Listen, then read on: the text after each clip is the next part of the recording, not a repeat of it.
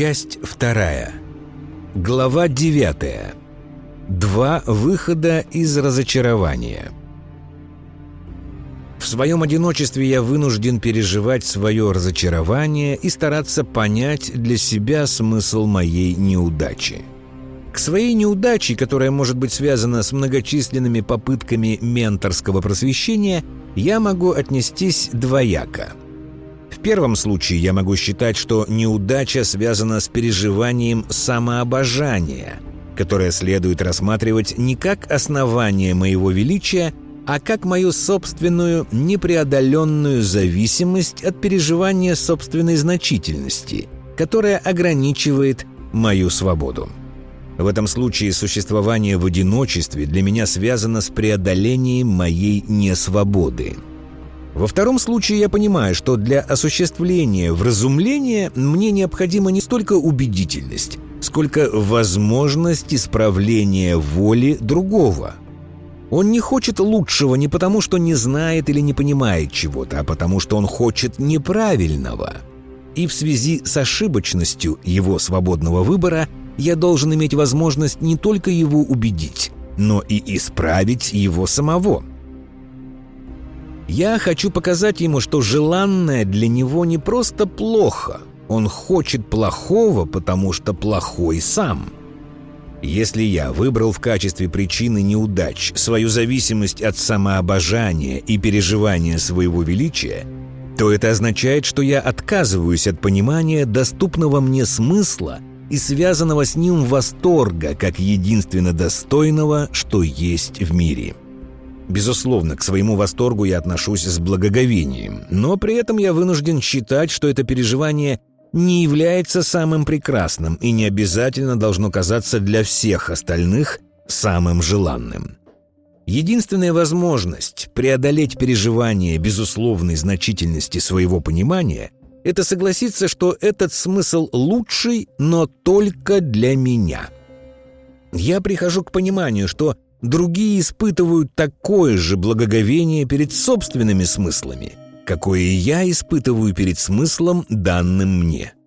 Это означает, что мое переживание радости от обладания моим смыслом перестает быть связанным с необходимостью обязательно этим смыслом осчастливить других. В этом случае из одиночества разочарования я выхожу с готовностью к совместности паритетной. Я преодолел зависимость от своего величия и, осознав ее как несвободу, настойчиво стремлюсь понять нечто важное и для себя, и о самом себе. Я старался дать другому не просто лучшее, я старался дать ему свободу от его ограничений понимания. И в результате попыток дать другому субъекту свободу, которой у него нет, как я считал, я осознал, что сам не свободен и смог в конце концов преодолеть свою зависимость. Единственный результат преодоления разочарования – это понимание, что свобода другого не отличается от моей собственной. И никто из субъектов не может повлиять на выбор, который другой субъект осуществляет в данной ему свободе. Заинтересованность в личной властности теряет для меня смысл. Во втором случае, размышляя о своем разочаровании, я прихожу к пониманию, что единственная причина моих неудач связана с тем, что другие просто не хотят того лучшего, которое у меня есть. Я вынужден сделать открытие, что великого понимания, которое мне открылось, можно не хотеть по своей воле. Возможность не хотеть увидеть мое безусловное величие я переживаю как унизительную несправедливость. Поэтому разочарование становится переживанием унижения несправедливостью.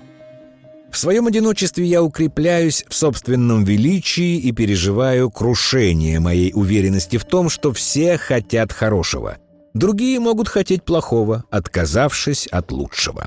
Осознание, что другие по своей воле могут отказаться от лучшего – и лучшему предпочесть плохое для меня означает только одно – другие испорчены. Если бы они были такие же хорошие, как я, я мог бы их убедить.